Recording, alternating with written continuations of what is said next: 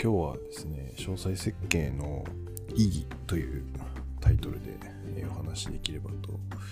思います。あの詳細設計の意義っていうとですね、まあ、どういうことかっていう話なんですけど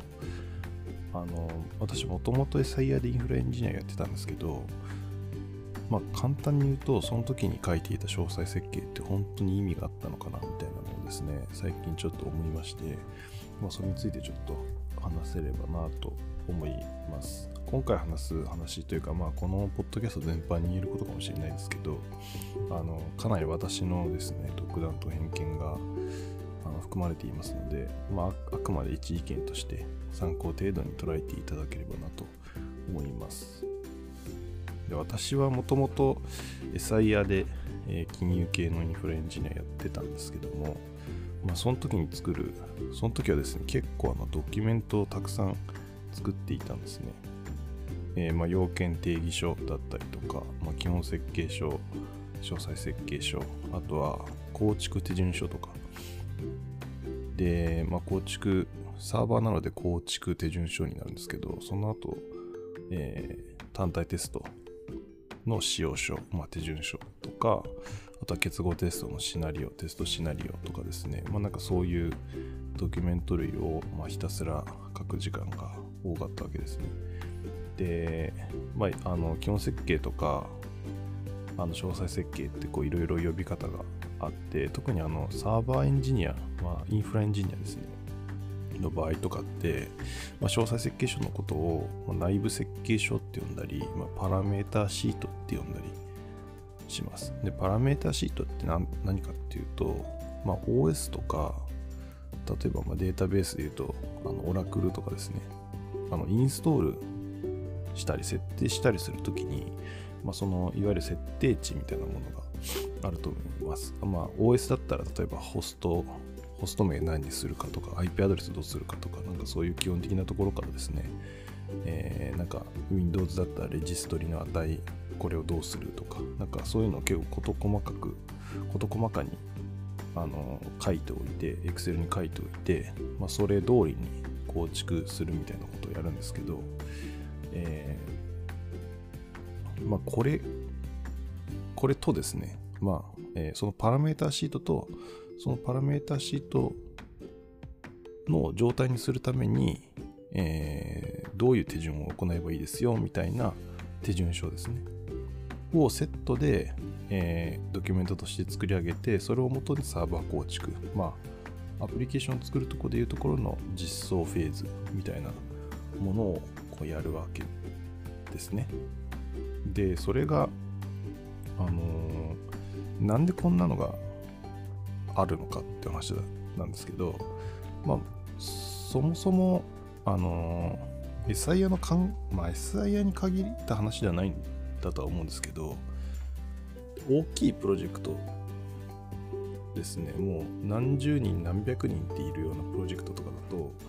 あの自分が設計したものを構築するわけじゃなかったりするんですよね。自分が設計したんだけど、構築自体はなんかいろんな人に手伝ってもらう例えばそのなんかサーバーって言ってもあの今クラウドとかサーバーレスとかになってオートスケーリングとかこう当たり前のように使ってる人からすると意味わからないと思うんですけどなんか10代何十代何百代とかあの全く同じ役割のサーバーを作るみたいなことがあったりするんですね。でそうそういうのをやるときにまあ一人でやってたら大変なので、まあ、いろんな人をあの新しくどっかからこう連れてきて一緒に手伝ってもらうわけですけど、まあ、その人って設計してないし、まあ、そもそものその要件定義とかそういうのも入ってないので何をやってるか分かんないんですよ。あの私があの最初の新人新人研修が終わってあの初めて入ったところでもなんかいきなり構築作業をやらされました。でその時も、まあ、あのある程度の説明はもちろんあるんですけどこれがこうどういう経緯でこの設定値になったかとかなんでこういう手順してるのかとかっていうのは詳細に理解することなく、まあ、書いてある通りにやると、まあそういう感じになるんですね。でなんかあのそれあるある種した仕方がなくてっていうのもその構築が要は人の手でやらざるを得ないみたいなあの環境だったらあのなんだろうなそれこそ100台200台とか作らないといけないのであればあのなんだ人をいっぱい入れて人海戦術的にマンパワーでこう片付けないといけないということもまあ場合によってはあるんですね、まあ、結構あのエサヤ時代はそういうことがまあ多かったわけですね。でなのであの、まあ、そういう現場においては一定の役割を果たしていたというか、まあ、全く知らない人でもこれ通りにあのやってってこう渡せば、まあ、できるみたいな、まあ、むしろそれがない状態でなんか基本設計みたいなこれはこういう機能を実現するためにあのこのサーバーのこの機能を使うみたいな ことだけ書かれてもこれってどうやって実現すんねんっていう話だと思うのでまあこれを100人にやらせればですね100通りの答えが返ってきてしまうと、まあ、それだと困るので、まあ、そういうあのパラメータシートみたいなものが、まあ、必要だったということだと思うんですね。なのでまあそれは良かったと。ただあの、まあ、私が新卒で入ったのが2017年ですけどまあもうその頃からですね結構こう IAC IAC ツールみたいなのはこう登場していて、まあ、私はよくアンシブル使ってましたけどのシェフとかジェンキンスとかああいうのはもう普通に普通に使われるような、え、タイミングでした。で AWS とかああいうクラウドも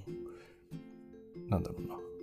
その出てきたばっかりっていう感じでもなくてもうなんか普通に使ってるとこは使ってるよねみたいな、まあ、そういう状況で、まあ、ただ私はあの金融系にいたっていうのもありあるし、まあ、私が入っていた会社がうーんの、まあ、担っている領域がクラウドというよりはオンプレミスが多かったっていうことだと思うんですけど単純にそのあの入ってる案件とかお客さんが古かったとかそういう話じゃなくて、まあ、担当している領域がそういうレガシーなところを受け持つことが多かったっていうことだと思うんですけど、まあ私はオンプレミスばっかりやってたんですね。で、まあオンプレミスばっかりやってたけど、あの、IAC もま使ってたんですよ。あの、アンシブルですけど。ただ使ってたんですけど、これどういう使われ方してたかというと、あの、まあ、Excel ファイルにパラメータいろいろわーって、例えば Linux, のパラメータをわーって書く書くんですよ。で、書いたら、その Excel ファイルを専用のなんか Python で書かれた変換ツールみたいな、まあ、独自のツールですけど、それを、それにかけて、あの、プレイブックというか、YAML ファイルに変換しますと。で、その変換されたプレイブックで、アンシブルかけてサーバー構築するみたいな、まあなんかそういう使い方だったんですね。で、これってまあ、あの、なんだ、アンシブルが想定している使い方と違うというか、あの、プレイブックファイルとかバーファイルがどうなってるかわからない、どうなってるかはまあ意識しないわけですし、で、まあ、べき当性みたいなのも、まあ、あの、担保されないんですよ。担保されないわけですね。あの、Excel からこう変換してこう無理やりなんだろうな無理やり抽象化してこう作ってる作ってるのでなんかこうアンシブルのモジュールをうまく使いこなすみたいな書き方されていなくてコマンドでコマンドをこう叩いて無理やり変換するみたいな。まあなんかそんなことがこう結構行われていてですね。であのそういう使い方をしているので使っているエンジニアたちもアンシブルのこと一向に分かるようにならないで、もちろん Git 管理もしていないみたいな。なんで、まあ、なんだろうな、ある種こう、構築の自動化っていう目的だけでま使われている。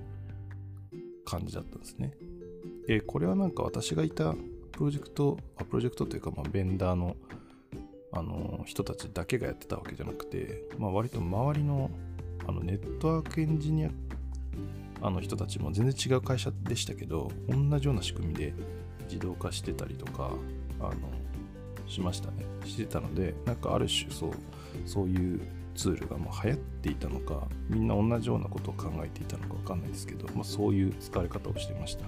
もしかしたら今もそういう使われ方してるのかもしれないですが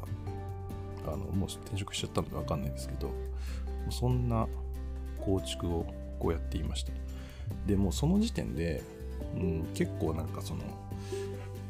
まあ確かにそのアンシブルに流すための、えー、パラメータを定義するために、まあ、その構築の準備準備物として、まあ、パラメータシート書く必要があると思うんですけどそのパラメータシートもなんだろうな。うん。それこそ AWS とかであの AMI Amazon Linux 2の AMI とかあとはなんかそのチューニングされたイメージみたいなのをこう使ってるとこもあると思うんですけどそういうのを使ってる限りではあんまりその触ることのない設定値。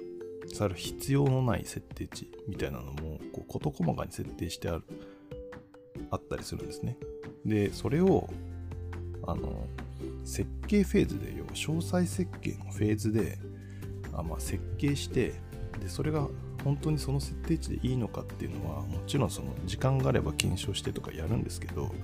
それもあくまでナレッジベナレッジベースというか何て言うんでしょうね。今までこれでうまくいってたからみたいなノリでこう結構ちゃんと検討する時間をこう省略されてあのこういう設定がベストプラクティスだよねみたいなことでこうやっていくと。でまあベンダー全体でもなんだろうなあの、まあ、例えば Linux のこの設定はこういう風に設定した方がいいよみたいなこうガイドラインがあったりして、まあ、あるある種そこにこうよりどころを持っていたりするんですけど、まあ、そうそういう設定が入ってるという感じなんですね。でそれをうん、まあ、構築自動化のために構築自動化のためというか、まあ、あの使ってアンシブルでサーバーを構築してでアンシブル使ってんだけどよくわかんなくてあのなんだろうな。全然こう技術も向上していかないとで本来のアンシブの使い方って、まあ、Git でこう管理してバージョン管理できるよねとか、えー、サーバーの状態とサーバーの状態というか、まあ、アンシブルをかける先のサーバー、まあ、合ってるかサーバーの状態とアンシブのそのプレイブックに書かれている定義がもう同じであると、まあ、べき当性が担保されるとそれは何回やっても、え、必ずその状態になるみたいなのが、まあ、あの ISE ツールの本質というか、まあ、それをもって、えー、なんだろうなメンテナあの構築の自動化っていうのもあるけどそれ以降の運用保守みたいなところでも、まあ、恩恵を受けているみたいなところあると思うんですけど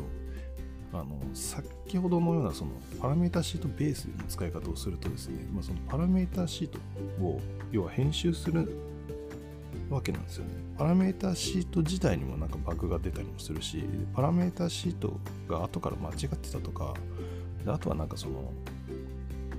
結構別に自分たちじゃなくてもその外部的な要因でやっぱりここのパラメータ変更になりますとかなんかまあ結構あるわけですよ。で、そういうのを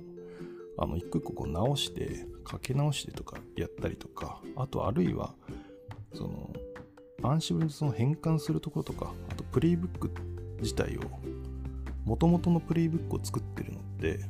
要はその構築する人とか設計する人じゃない全然関係ない人が作って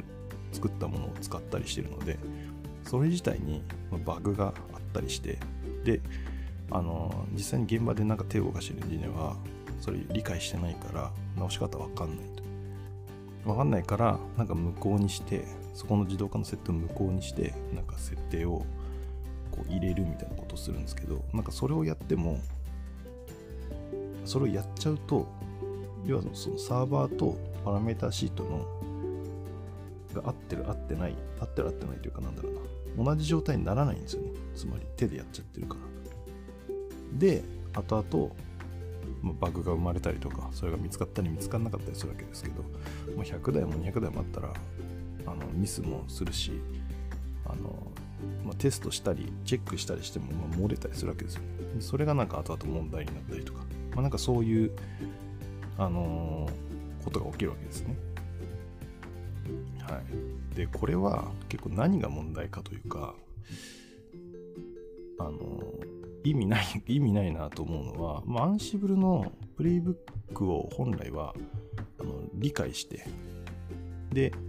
えーレビューも Git 上でやって、その変更管理も、まあ、Git によってつけられると。で、えーまあ、CICD に組み込むのか何なのか分かんないですけど常にそのプレイブックが、動作した結果がサーバーに反映されているっていう状態を維持しておけばあのほとんどの場合そういう問題は起こらないんですけどまあでもあの一貫してそういう問題が起きてしまうと。はい、なので、えーそういう意味で詳細設計書っていらないよねと。いらないって言ってるのは、あの、詳細設計とかそういう間のものはななしに、本来はそのコーコードベースで、えーレビュー者も実装者も理解して、で、あの品質を担保すべきだよねと私は思うわけです。これはあのインフラだけじゃなくて、アプリケーション開発についても同じで、まあ、SII にいた頃のアプリケーション開発における詳細設計書っていうのは、まあ、基本設計書が例えば画面設計とかあの機能の概要みたいなものが書いてあるわけですけど、まあ、それはあのある程度なんだろうお客さんと認識合わせするとかっていうあの意味合いもあるのである種どこの現場でも必要かなと。まあそれは何と呼ぶのかわからないですけど、まあ、ある程度画面のイメージをすり合わせたり作る前にですねそういう作業が必要かなと思うんですけど、まあ、詳細設計書ってなんか例えばあの具体的なそのメソッドの中身の処理をなんか日本語に直して書いてあるとかそのルループとかもなんか1から1なんかループが始まるみたいなで2なんとかの処理をする。3これじゃない場合は1に戻って繰り返すみたいな。本当にそのループを日本語で書いてあったりとかあとその SQL とかもですねなんか日本語で説明が書いてあったりするわけですよ。でそそういう中間ドキュメントみたいなのをこうわざわざ作ってでそれを実装すると、まあ、それもなんで作ってるかっていうと設計してる人と実装してる人が違う場合があるからっていうことだとは思うんですけどでもそれってめちゃくちゃ無駄じゃないですか。ぶっちゃけ。その 何を担保してるのかよくわからないというかもうその日本語書くんだったらコード書いた方が早いよねって、まあ、当時から思ってましたしでなんだろう品質を担保する意味でもなんか品質がそれで本当に担保できるのかよくわからないというか多分できてないんだろうなというか。あのそれだったらなんか基本設計をもとにちゃんとテストケースを起こしてでそのテストケースをしっかりレビューしてでこれが通ればあの機能として充足するしているよねみたいな。でなんかそそういうところに時間を割くべきなのかなって私は思ってますし思ってましたし今もまあそう思ってます。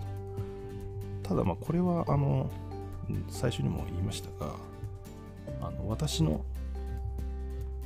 なんだろう偏見でしかないのであの私が今思っているのとは別の理由でやられている場合も